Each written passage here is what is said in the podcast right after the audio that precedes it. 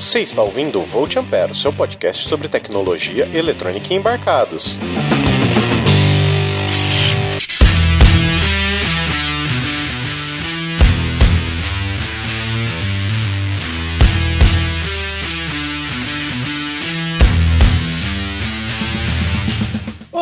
Olá, sejam bem-vindos a mais um episódio do Volt Ampere. Meu nome é Adrian Lemos e estou aqui com ele, Roger Manrique. Olá, pessoal. E juntamente conosco ele, o senhor de Minas Gerais, Guilherme Andrade. Bom. Bom também, sou. Demais. E no episódio de hoje a gente vai falar sobre aqueles pequenos enrolamentos, motores que fazem tudo que é eletromagnético funcionar. Vamos falar sobre indutores, impedâncias e um pouco mais correto?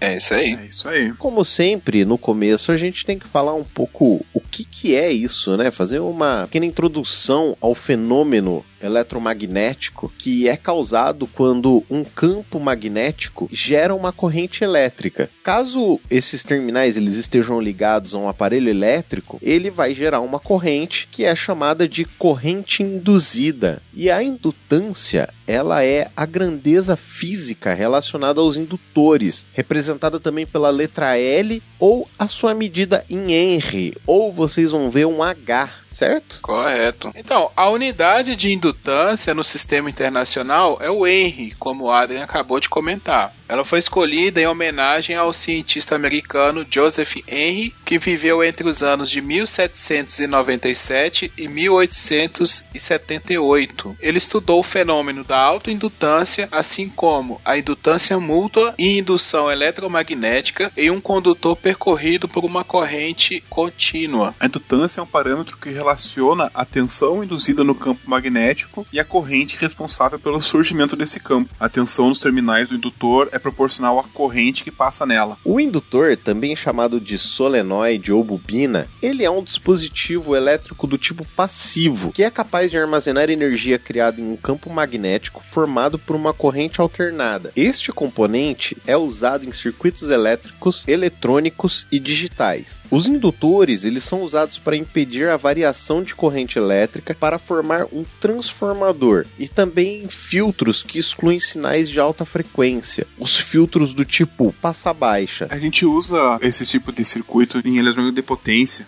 Tu quer filtrar as frequências altas do PWM, então tu coloca um indutor na saída do gerador de PWM, que daí as frequências altas vão ser atenuadas e então só passa a frequência baixa, né? Aqui vale uma nota a respeito do que o Adrian falou um pouco atrás aí sobre o indutor ser um dispositivo elétrico passivo. Vale a gente destacar aqui o que, que é um componente ativo o que, é um componente passivo. Os componentes ativos são capazes de gerar energia e exercer uma função de controle sobre uma energia adicional de um outro componente. Fazem parte desse grupo diodos, transistores, circuitos integrados, dispositivos optoeletrônicos e fontes de energia. Já os componentes passivos não aumentam a intensidade de uma corrente elétrica ou tensão. Eles têm como característica interagir com a energia do circuito, dissipando-a em outras formas, como por exemplo em calor. Como exemplos de componente passivo, podemos citar resistores, capacitores, indutores, sensores e antenas. Os indutores e os capacitores, eles têm em comum a capacidade de armazenar a energia. Assim como os capacitores, os indutores, eles se opõem à corrente alternada. Também em comparação aos capacitores, nós dizemos que quanto mais rápida a variação da corrente em um espaço de tempo, maior a tensão nos terminais do indutor. E também que não é aceito a variação brusca de corrente. Esse segundo ponto aí que você falou, que não é aceita a variação brusca de corrente, é uma das maiores aplicações dos indutores, né? Lá quando a gente for falar de indutor no circuito de corrente contínua, vai estar tá mais explícito isso. Mas o indutor ele é usado muitas vezes justamente para quando você tem uma variação rápida, a corrente não variar tão rápido, não subir tão rápido. Então ele retarda a variação da corrente. Mas o que constitui um indutor? Os indutores são geralmente construídos com uma bobina de um material condutor, como, por exemplo, o cobre. O núcleo ferromagnético que aumenta a indutância,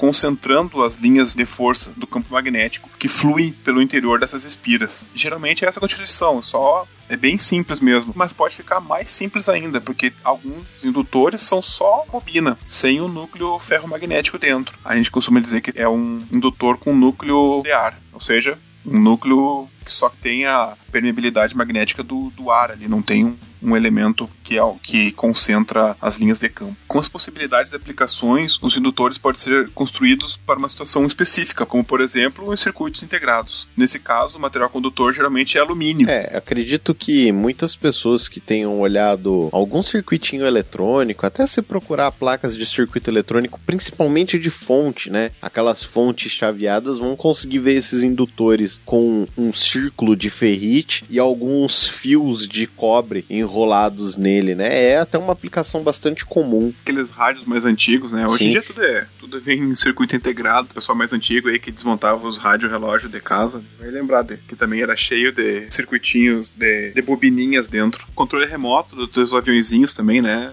Sim, a maior parte dos controles remotos de radiofrequência, né, eles possuem indutores dentro. Mas como que funciona o bendito do indutor? O indutor funciona por um princípio físico estudado por vários cientistas, como Hans Christian Ørsted, pelo o Ampère, o Henry, o Faraday, o Lenz, o Neumann, o Gauss e vários outros. Basicamente, sempre que uma corrente elétrica percorre um fio condutor, ela induz um campo magnético H ao redor desse fio. A direção das linhas do campo magnético é dada pela regra da mão direita, por esta regra, você aponta o polegar da sua mão direita na direção da corrente e os outros dedos dão o sentido das linhas de campo. Se no lugar de um fio tivermos dois ou mais fios em paralelo, a indução do campo magnético é a soma dos campos induzidos por cada fio. Mas agora, se nós enrolarmos um fio em espiral, nós obteremos o componente conhecido como indutor. Agora, se a gente tentar aplicar a regra da mão direita a cada seção desse fio, o que nós podemos concluir é que todas as linhas de campo do interior do indutor elas vão estar orientadas na mesma direção. Então, se você pensar na regra da mão direita e você colocar o sentido da corrente, você vai perceber que os campos eletromagnéticos eles vão estar todos no mesmo sentido, né? É, essa regra da mão direita é a primeira piadinha de sacanagem que a gente aprende na escola de eletroeletrônica. Com certeza, cara. Que professor nunca fez essa piadinha? Aliás, diga-se de passagem, piadinha extremamente machista, né? Eu tinha um professor que sempre fazia a regra da mão direita com a mão esquerda. Oi? Porque ele era destro, né? Então ele tava desenhando no quadro daí ele ia fazendo os desenhos. Cara, o desenho dele ficava bem bonito. Até quando ele fazia as linhas, ele sempre errava a direção. Ele continuava escrevendo e fazia a regra, só que com a mão esquerda. Era muito engraçado. Pelo amor de Deus. Cara, eu sei que essa regra da mão direita, em época de prova, assim, cara, você só viu o pessoal com a mãozinha assim, né? Pontando o dedão para qual que é o lado do sentido, fazendo com a mãozinha assim, como se estivesse acelerando uma moto, sabe? Dança da motinha, né? Isso! Cara, era. Pô, cara, se tivesse semana de prova em eletroeletrônica e a pessoa não tivesse fazendo isso, você sabia que ela não sabia o que ela tava fazendo, entendeu?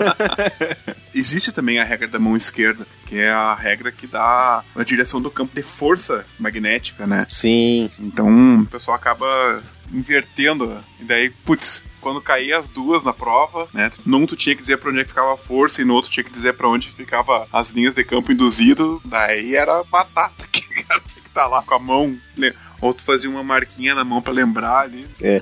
Quem nunca fez a dança da motinha em prova de indutância que atire a primeira pedra. Não merece o diploma, né? Não. Agora, além de o como funciona o indutor, a gente pode começar a entrar na seara da indutância, né? Mas o que é essa bendita indutância? Finalmente, né? Podemos dizer que um sistema construído de uma ou mais espiras, formando uma bobina perfeita, Então aqui a gente está considerando a resistência interna igual a zero e possíveis efeitos capacitivos também igual a zero. Quando percorrido por uma corrente elétrica, produz um campo magnético. Campo esse que faz um fluxo φ que as atravessa. Traduzindo de novo, então, a redundância pode ser definida como a razão entre o enlace total do fluxo, n vezes φ, ou seja, o número de voltas dessa bobina vezes o, o fluxo magnético, e a corrente elétrica envolvida, I. Então, com isso, a gente tem que a indutância L vai ser igual a N vezes φ dividido por I. Ou seja, o N é o número de espiras, I é a corrente e e φ é o fluxo magnético. Mais ou menos como a gente fez lá no capacitor, a gente tenta então aqui fazer uma relação entre as variáveis do, do circuito, né? Nesse caso aqui é a capacidade então da bobina de n espiras em criar um fluxo, uma determinada corrente I que percorre o circuito é denominado de indutância. É claro, querido ouvinte, que você deve estar se perguntando, mas como que eu obtenho esse maldito fluxo magnético? A gente não vai entrar nessa seara nesse momento, porque eu acredito que esse termo seja melhor explicado lá em geradores elétricos, que é uma coisa que a gente ainda vai entrar um pouco mais para frente. Mas fica com essa ideia guardada na cabeça. Se você quiser se aprofundar um pouco, nós vamos deixar alguns links no post que você pode conferir, tá bom? Os indutores, eles também são utilizados em circuitos de corrente contínua, né? E no momento quando você fecha o interruptor, a corrente ela é estabelecida no circuito, mas essa corrente ela não atinge a sua intensidade máxima logo de imediato. A corrente ao circular por essas espiras no indutor, ela cria um campo magnético cujo essas linhas de força, ao se expandirem, elas cortam as outras espiras do mesmo indutor. O resultado é uma indução de uma corrente que tende a se opor justamente àquela que está sendo estabelecida. Com isso, essa corrente ela não pode aumentar instantaneamente até o máximo permitido pelo circuito. O indutor ele se opõe a uma variação rápida dessa intensidade de corrente e a intensidade da corrente ela cresce segundo uma curva exponencial suave.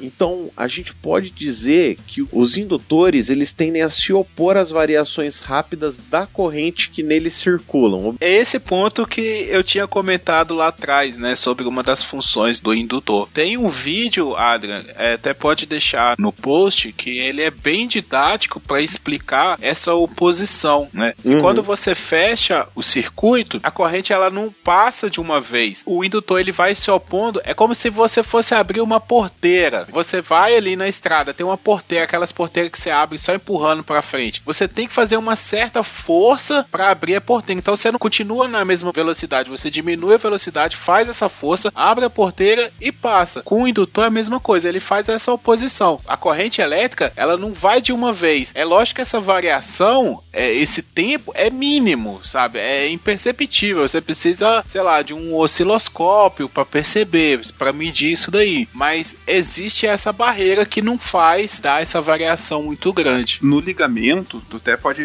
ter esse problema aí da, da corrente ela não circular instantaneamente, né? Mas, especialmente o pessoal que mexe com Arduino, tomar cuidado com essa propriedade justamente quando tá trabalhando com relés, tá? Porque o relé, o circuito que faz o fechamento do relé é um indutor. Uhum. Então, quando tu aciona o relé, ele vai ter realmente essa. A, a corrente vai demorar para circular. Mas quando tu abre o relé, quando tu desenergiza o relé, a corrente tende a continuar circulando. E isso pode queimar a porta do teu Arduino, do teu PIC, caso tu não coloque um diodo roda livre no, no circuito. É, esse diodo roda livre que você tá falando é comumente usado como um N4148. Geralmente usa um N4148, dependendo do tamanho, bota um N40007, mas é justamente um diodo que fica polarizado reversamente em relação à, à porta digital, né? Sim. Em paralelo com relé. Daí quando tu desenergiza, então essa energia que ainda está armazenada nesse indutor, ela ao invés de ir para a porta do teu PIC, do teu Arduino, do que seja, ele vai circular ali nesse circuito formado entre o relé e o diodo. É, vale salientar também que a utilização de relé em microcontroladores, você nunca vai utilizar ela diretamente na porta do microcontrolador. Então, no caso do Arduino, você nunca vai utilizar ele direto na porta do Arduino Você sempre vai utilizar ele com um transistor. E quem vai fazer esse chaveamento vai acabar sendo o transistor, justamente para evitar essa queima do pino do microcontrolador, né? Mas dependendo do transistor, realmente é, é a maneira mais fácil de proteger o teu Arduino, né? Ou o teu, o teu microprocessador. Mas mesmo assim, pode ser que queime o transistor, né? Então, se começar a queimar transistor, o problema pode ser isso. Tá faltando um diodo roda livre ou o próprio diodo roda livre que tá no circuito tá queimado e não tá fazendo a função dele que é dissipar essa energia, né, no, no circuito. Sempre utilizar o diodo polarizado reversamente. Agora, um indutor sendo utilizado no circuito de corrente alternada, como a tensão aplicada no indutor ela varia constantemente entre positivo e negativo, e com isso a intensidade da corrente também varia, nesse tipo de componente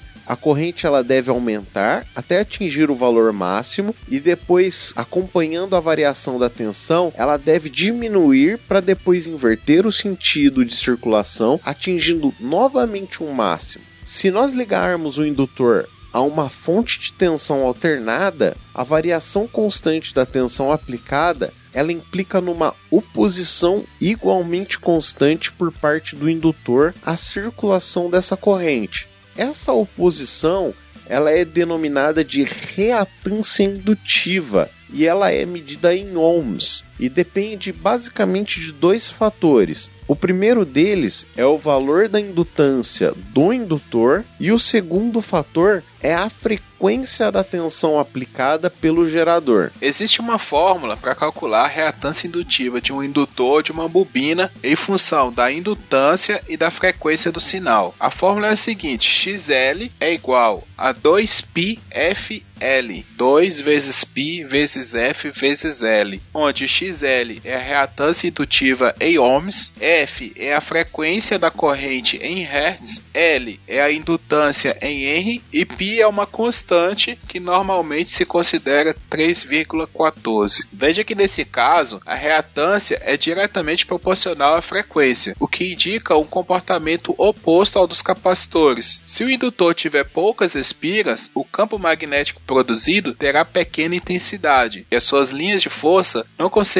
induzir uma corrente maior para se opor à circulação da corrente direta. Nesse caso, a oposição será pequena. Por outro lado, se a frequência for elevada, as variações de tensão serão rápidas e a oposição será maior. Daí a gente volta lá pro início onde eu estava tentando me lembrar. Então o filtro passa baixa e do filtro passa alta. Então a gente consegue com o mesmo componente fazer os dois. Mas a gente falou tudo isso, falou o funcionamento, mas quais são os tipos de indutores que existem? Bom, existe o mais simples de todos, que é o de núcleo DA, que indutores em núcleo DA não se usa nenhum material ferromagnético no núcleo, como citado anteriormente. Simplesmente é uma bobina. Ele possui perdas baixas. O contra dele é que ele é um circuito de baixa indutância. Ele é um componente de baixa indutância e pode ser usado para altas frequências. Até um outro tipo de indutor que existe é o de núcleo ferromagnético. Nesse modelo, o núcleo ele é feito de um material ferromagnético, o que vai resultar em uma indutância muito maior, mas isso faz com que seja ocasionado perdas. E essa indutância maior, ela se deve graças ao material, pois ele é capaz de concentrar melhor esse campo magnético. Até um tipo que é bastante comum usado em experiência é você pegar um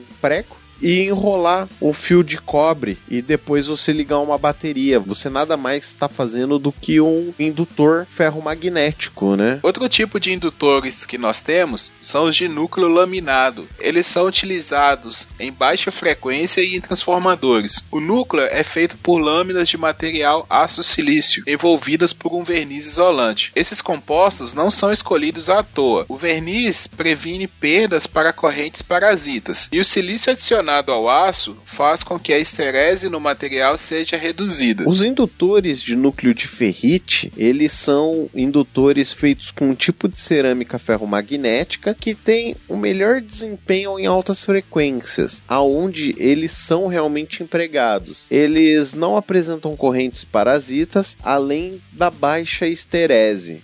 É, a gente tá falando aqui sobre alta esterese, baixa esterese, mas, Roger, que é essa bendita esterese? A esterese é a diferença entre o fluxo magnético no momento que eu tô magnetizando o núcleo e quando eu tô desmagnetizando. Se eu colocasse no plano cartesiano, eu tivesse então uma corrente no eixo X e o fluxo no eixo Y. Então, assim, quando eu tô magnetizando, quando eu tô colocando corrente no, no indutor, esse fluxo sobe de uma maneira linear e quando eu tô desmagnetizando, quando eu tô tirando a corrente, o fluxo não segue a mesma linha. Ele segue como como se fosse uma linha acima, formando mais ou menos como se fosse um, um formato de um S nesse meu plano cartesiano. Quando a gente fala em baixa esterese, então o que, que eu tô falando? Que esse caminho ele é muito próximo um do outro. Então, no momento que eu tô magnetizando e no momento que eu tô desmagnetizando, o fluxo tem quase a mesma intensidade. E quando eu tô falando em alta esterese, ele já é bem maior. Então eu tenho um fluxo muito grande para magnetizar e um fluxo muito grande, só que no sentido oposto para desmagnetizar. Isso acaba gerando umas perdas no indutor ali que, dependendo da frequência que tu tá trabalhando, não é interessante. Um outro tipo de indutor também são as bobinas toroidais, que o núcleo toroidal, ele geralmente é feito de ferrite também e tem um formato de rosca, né? De rosquinha, tipo donuts, né? Graças a esse formato de rosquinha, é criado o caminho pelo qual campo magnético circula. Esse tipo de núcleo, ele tem vantagem se comparado ao indutor no formato de bastão. No caso do indutor em formato de bastão, o campo magnético ele sofre as perdas ao circular de uma extremidade à outra pelo contato com o ar. Já no núcleo de toroide, ele é projetado para fazer um caminho aonde esse campo vai evitar as perdas de troca do meio. A energia armazenada no indutor, ela é medida em joules e é igual à quantidade de trabalho necessária para estabelecer o fluxo no indutor, ou seja, no campo magnético. Mas alguém aí pode me dizer quais aplicações existem para os indutores? Uma das aplicações é o conversor Buck Boost. Ele serve para converter uma tensão em corrente contínua em uma tensão com a polaridade oposta. Normalmente é utilizado o indutor com o núcleo de ferrite. Isso é mais ou menos o seguinte: você tem uma tensão de mais VCC, com essa aplicação você tem um menos VCC. A gente pode fazer também um regulador chaveado, que é um circuito que chaveia a corrente, ligando e desligando a corrente rapidamente, para assim manter uma tensão de saída estabilizada. O indutor é utilizado na saída da fonte, é carregado para uma fração específica da frequência de troca do regulador e descarregado no restante do ciclo. Isso é bem comum a gente ver. Quem abre, abrir uma fonte chaveada sempre vai ver ali um indutorzinho. Além do regulador, eles podem ser utilizados em filtros passivos, pois essa sua reatância atenua a corrente da entrada para a saída de acordo com a frequência. Bom, esses foram os tipos básicos de indutores, né? Para a gente fazer uma introdução no assunto, porque se a gente se aprofundar mais, principalmente na parte de impedância, falar sobre transformadores e as suas relações, vai acabar ficando um assunto muito maçante. E não é essa a ideia do nosso podcast. Mas a gente vai fazer um outro episódio para a gente falar sobre como existe essa relação no transformador, falar mais sobre a impedância, para que serve, porque vocês vão ver que é muito comum esses termos serem utilizados na eletrônica. É, mais para criar uma base teórica, né? Para quando a gente falar de novo já ter mais ou menos assim um, uma ideia do que seja. E com isso, o senhor Guilherme Andrade, para a gente correr pro final do nosso episódio aqui, o que você traz de indicação para nós? Eu vou trazer um filme. Eu fui no cinema esses dias assistir. Eu não sei se quando esse episódio for ao ar ele ainda estará no cinema, mas posteriormente vale para quem não foi ao cinema assistir no DVD aí ou na, no stream, que seja que ele estiver. Que é o filme da turma da Mônica, cara. Eu gostei muito desse filme. Até comentei com vocês lá no grupo, comentei com o Roger, né, que ele tem duas filhas. Eu tenho as filhas e eu, cara, eu coleciono os gráficos MSP, uma estantezinha cheia ali, porque realmente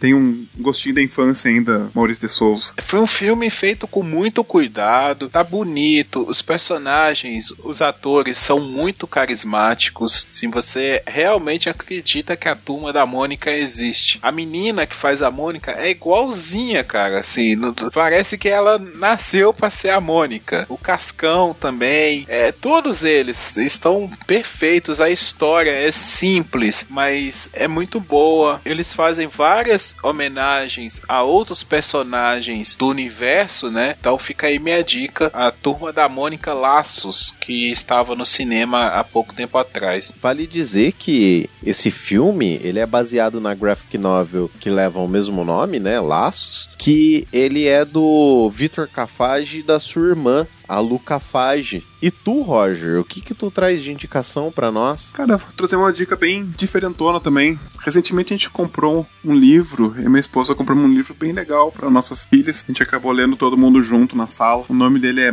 Malala, a menina que queria ir para a escola. Hum. Ele é da Companhia das Letrinhas. A autora é Adriana Carranca e as ilustrações foram feitas pela Bruna Assis Brasil. Cara, é um livro muito legalzinho, assim, um livro para criança mesmo, é para eu tenho uma filha de 7 e outra de 9, então mais ou menos para essa faixa etária, que conta a história da Malala, uma mensagem bem legal para essa geração nova aí que precisa de alguns espelhos assim como a Malala, por exemplo. E tu, Adrian, o que, que tu tens aí pra, pra nós? Cara, boa pergunta. Eu não tenho muita coisa para indicar, não. Eu vou indicar uma série, né, lá daquela gigante vermelha de streaming que chama Vis a Vis. É até uma história que se passa dentro de um presídio, de mulheres, tudo. Eu achei a série, assim, bastante legal. Não vou dizer que ela é profunda, porque eu confesso que eu não prestei muita atenção, mas é uma série que minha esposa tá consumindo, assim, muito. Mas o pouco que eu assisti, assim, eu até curti a interação. É uma série espanhola, inclusive tem um pouco do elenco da Casa de Papel. Então,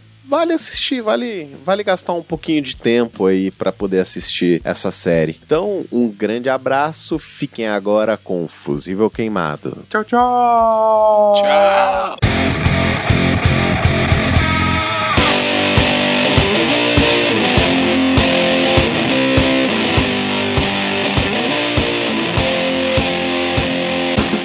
Seja bem-vindo ao Fusível Queimado, a sua sessão de e-mails e recadinhos aqui do Volt Ampere. Meu nome é Adrian Lemos e estou aqui com ele, senhor Guilherme Andrade. Salve, salve, pessoal. E primeiramente nós temos que falar do nosso link de comissão na Amazon, no qual se você pensa em ajudar o nosso podcast, você pode nos ajudar por ele. Lembrando que ele não acrescenta nenhum valor à sua compra, mas ele destina uma pequena parte da sua compra para o nosso podcast. Com isso, você nos ajuda a investir em um equipamento melhor, na hospedagem do site e também, quem sabe, na gravação de novos programas. Senhor Guilherme Andrade, as pessoas também podem nos encontrar aonde? Elas podem nos encontrar lá no canal do YouTube. Estão sendo postados os episódios lá também. Então, provavelmente, como nós tivemos uma live esses dias, né? Há poucos dias atrás tivemos uma live. Provavelmente teremos outras. Então, você vai lá, assina o nosso canal, acompanha o nosso canal. Sempre que tiver lives, você aparece lá, dá aquela força, comenta durante a live que a gente vai responder. Foi bem legal a primeira experiência, né? A comemoração de um ano de Volt Ampere. Sim. E nós queremos fazer mais. Então a galera aparece lá, assina o canal, basta procurar Volt Ampere lá no YouTube que você vai encontrar o nosso canal. É isso aí. E também estou postando os episódios antigos. Demora um pouquinho porque tem que criar todo o vídeo. O YouTube às vezes acaba punindo os vídeos que são apenas uma imagem